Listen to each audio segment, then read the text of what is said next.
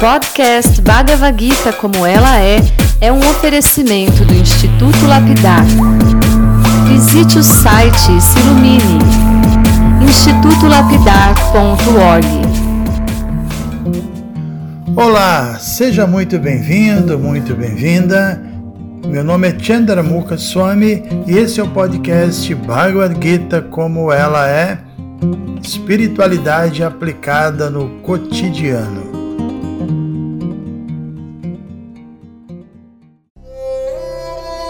Muito bom dia a todos vocês. Vamos dar continuidade à nossa leitura e comentários da Bhagavad Gita sob a luz dos ensinamentos do nosso mestre espiritual Srila Prabhupada. Nós já lemos até o verso 3 do capítulo 5. Então a gente vai começar nosso dia lendo os versos 4, 5 e 6, né, que são versos em que Krishna está respondendo uma, uma questão que foi levantada pelo guerreiro Arjuna, quando ele pergunta: Ó oh, Krishna, em primeiro lugar, você me pede que eu renuncie ao trabalho e depois você me recomenda que eu me ocupe em serviço devocional, Karma Yoga, né? Então, por favor, diga para mim qual é o mais benéfico, o que eu devo fazer. Então, vamos ler e comentar esse, esses três versos, o 4, 5 e o 6. Verso 4.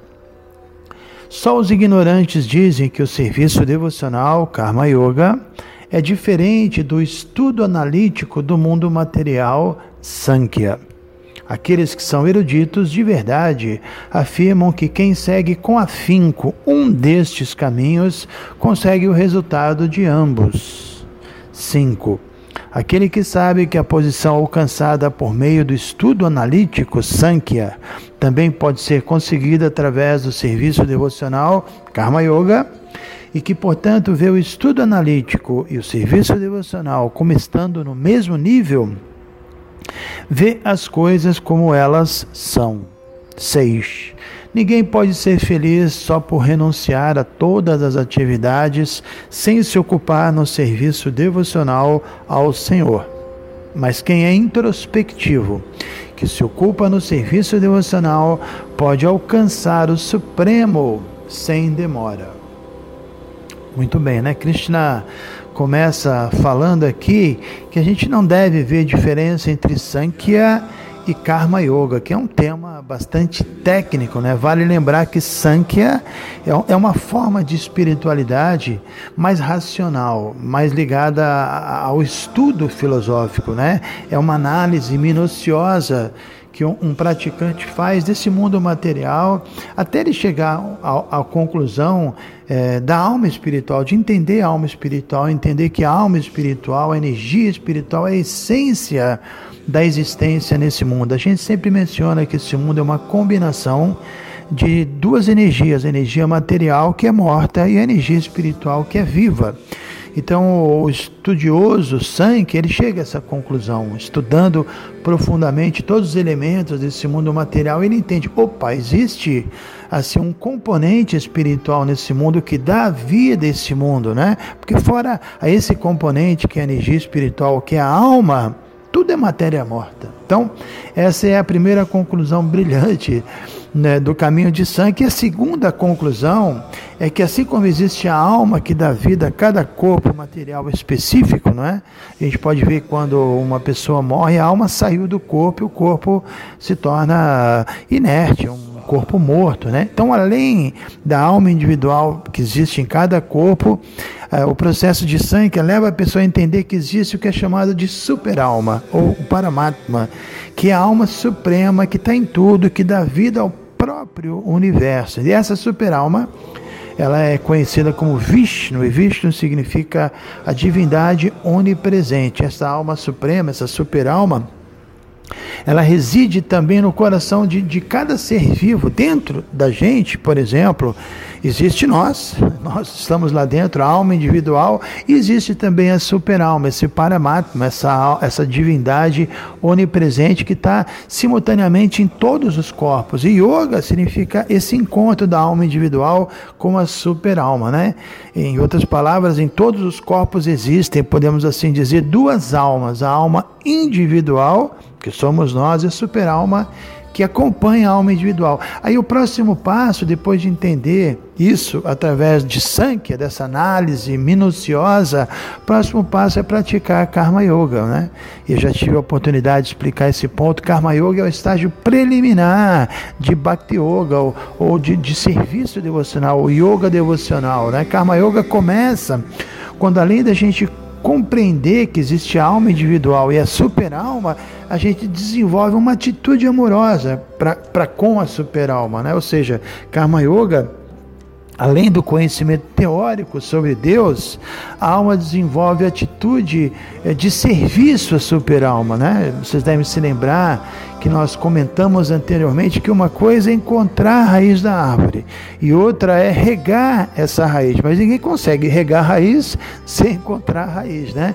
Agora, só encontrar a raiz e não regá-la também não resolve. Então, em Sankhya Yoga se encontra essa raiz, e em Karma Yoga se começa a regar essa raiz. Então, depois de analisar os vinte e poucos elementos que compõem o mundo material, o, o verdadeiro aluno do, da filosofia Sankhya vai chegar a Ishvara. Ishvara é Vishnu, é o controlador, é o mantenedor desse mundo. E quando chega a compreensão de Vishnu, aí o aluno se torna um praticante de Karma Yoga e passa a se envolver, a se ocupar em termos práticos no, no, serviço devocional, né? Então, por isso que já está dizendo aqui que, em essência, não há diferença entre Sankhya e Karma Yoga, porque tanto em Sankhya quanto em Karma Yoga, o objetivo é o mesmo, é encontrar Vishnu, como nós dissemos, a raiz da existência de tudo que existe nesse mundo, só que antes de se chegar a compreender Vishnu, os seguidores da filosofia Sankhya, eles não podem entender que Sankhya e Karma Yoga são apenas, diríamos assim, diferentes fases do mesmo objetivo. Então, às vezes você vê um seguidor da filosofia Sankhya muito cético e acha que um praticante de serviço devocional é sentimental, né? Infelizmente. Mas também, por outro lado, a pessoa que passa a, a, praticar diretamente Karma Yoga, sem passar pela fase de Sankhya, é, deve reconhecer que a importância de Sankhya, deve entender que certas pessoas, que são aquelas que têm uma tendência forte de especular filosoficamente, elas vão ter que fazer uma análise detalhada do mundo material para chegar a Vishnu. Então, mesmo um devoto deve entender que aqueles que estão estudando faz parte. Tem gente que tem essa natureza que vai chegar a Vishnu através do estudo. Inclusive, hoje em dia, temos um bom exemplo, né? Todo mundo já deve ter ouvido falar do design inteligente, né? Que é assim uma coisa que está acontecendo hoje em dia na ciência, um departamento da ciência que depois de analisar minuciosamente todas as existências desse mundo material, não somente os seres humanos, mas os seres do reino animal, do, do reino vegetal, aí chegaram à conclusão de que tem que existir um cérebro infinitamente inteligente por trás de tudo, né?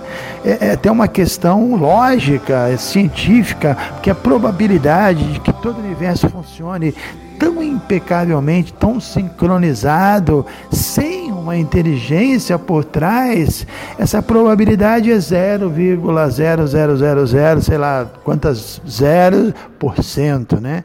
Então essa teoria da casualidade, ela está caindo por terra até do ponto de vista científico. A nova teoria é design inteligente. Como sabemos, até Einstein já havia reconhecido que não há nenhuma chance desse mundo ser por um lado tão perfeito, tão harmonioso, tão complexo no sentido positivo da palavra, é, e não existir por trás de tudo um ser infinitamente é, inteligente, né? E esse ser infinitamente inteligente é definido em sânscrito pela palavra Bhagavan. Bhagavan é o ser que, que reúne, além de inteligência infinita, outros atributos, né? Fama infinita, conhecimento, poder infinito, bom gosto infinito, bondade infinita, etc. Porque vamos imaginar uma pessoa suprema, infinitamente inteligente, mas sem bom gosto, né? Ou com bom gosto limitado, ou com poder limitado. Então, além de, de, de ser infinitamente sábio e infinitamente poderoso, Deus é o artista supremo, ele é a fonte de todo o bom gosto que existe no universo e se a gente analisa a natureza, realmente a gente vai reverenciar Deus, vendo, puxa, como ele, ele é belo, ele, é, ele tem bom gosto, ele é perfeito. Ninguém supera Deus em termos de beleza, de estética, de generosidade, de munificência, de misericórdia, de infinitas outras qualidades.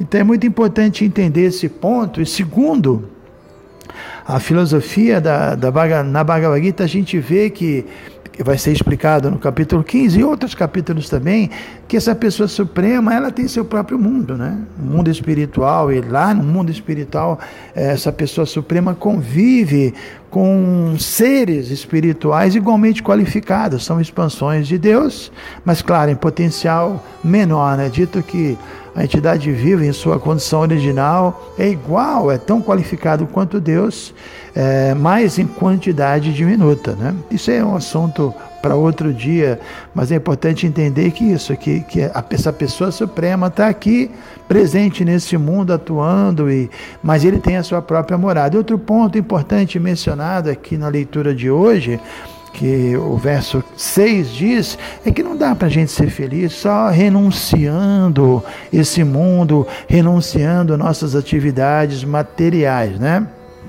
Então a, a renúncia das atividades mundanas, ela passa a fazer sentido quando o propósito da renúncia é facilitar que a gente consiga se ocupar em atividades devocionais que, que vão nos conectar com Deus. Então a gente tem que abandonar as atividades materiais com o propósito de é, substituí-las por atividades espirituais. Só a título de, de informação, eu já estou de volta ao Brasil, né? Eu passei quase dois meses na Índia viajando e vi aquilo que Prabhupada diz, vi sim com meus olhos, que realmente há duas classes de renunciantes né, da, da vida material. Alguns não são diretamente devotos, são os chamados sannyasis ou, ou renunciantes monistas ou impersonalistas e a principal função dessas pessoas renunciadas é estudar filosofia. Mais especificamente, eles estudam as Upanishads, o Vedanta Sutra, mas a outra classe de pessoas que renunciam ao mundo material são os devotos. E a, a ocupação principal dos devotos não é o estudo. Os devotos também estudam, mas principalmente os devotos praticam atividades devocionais. É claro que o, os estudos fazem parte da vida devocional, mas para os renunciados devotos, que são os sannyasis, Vaishnavas, o estudo é o meio, o estudo não é a meta. Né? O impersonalista, é, para ele, estudo é, é, a meta e não o meio. Então, no caso deles, né, os monistas, o Gyana, o cultivo de conhecimento védico é a meta e os, os, os, renunciados devotos, eles estudam a filosofia do Bhagavata, que é o texto que melhor oferece explicações bem claras das Upanishads, do, do Vedanta Sutra. Então, os devotos estudam o Bhagavata e os sannyasis monistas estudam o que é chamado de Shariraka-bhasya, o comentário de Shankaracharya sobre o Vedanta Sutra. Né? Então, os devotos preferem estudar o Bhagavata e se envolver com o serviço devocional prático e o próprio estudo do Bhagavata, ouvir o Bhagavata, narrar o Bhagavata já é serviço devocional, ouvir e cantar. Né? Então, ambos estão renunciando o mundo material, cada um de acordo com as suas convicções, e ambos devem ser respeitados, mas como Cristo está dizendo aqui, não dá para ser feliz nesse mundo através só da renúncia, sem nos ocuparmos em atividades devocionais. Então, baseada no que o próprio Cristo está dizendo, a gente pode sim chegar à conclusão de que renúncia é, desse mundo sem ocupação no serviço devocional é uma posição inferior. A posição superior é renunciar o mundo material e praticar atividades superiores devocionais isso que eu acabei de dizer não é a minha interpretação, mas é o que o próprio Krishna está dizendo aqui, né?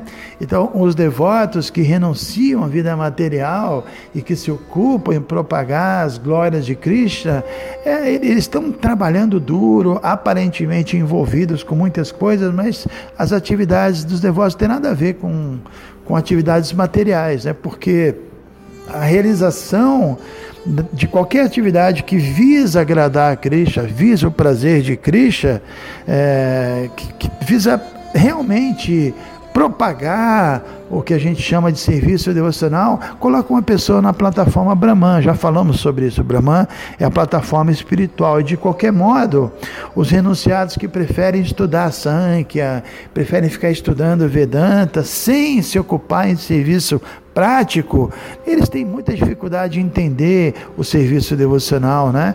É, estudar é importante, mas vamos combinar, chega uma hora que é preciso fazer algo prático, né?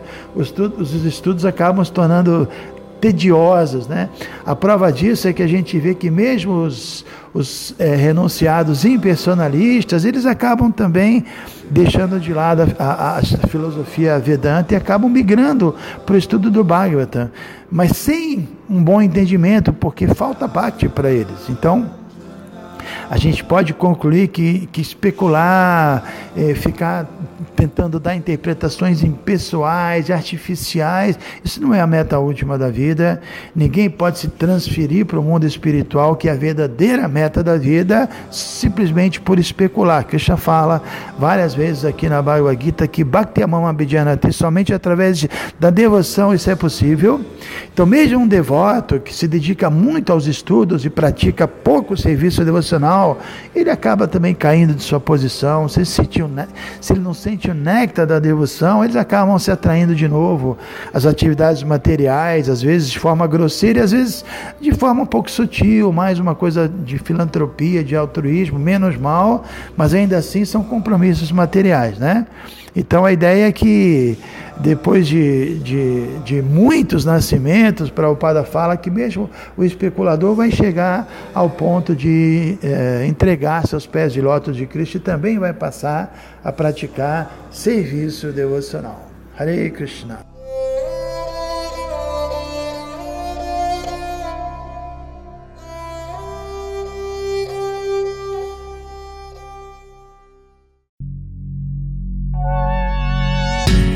Se você se interessa por este conteúdo, não deixe de fazer o curso Bhagavad Gita para iniciantes com Chandramukha Swami. Para você se informar, é só entrar no site institutolapidar.org. Você vai ver que é um curso completo. Você vai estudar todos os 700 versos e vai entrar nos principais elementos filosóficos da Bhagavad Gita são bem mais de 100 horas de estudos. Você pode assistir a hora que quiser e quantas vezes quiser. Dá um pulinho lá então. institutolapidar.org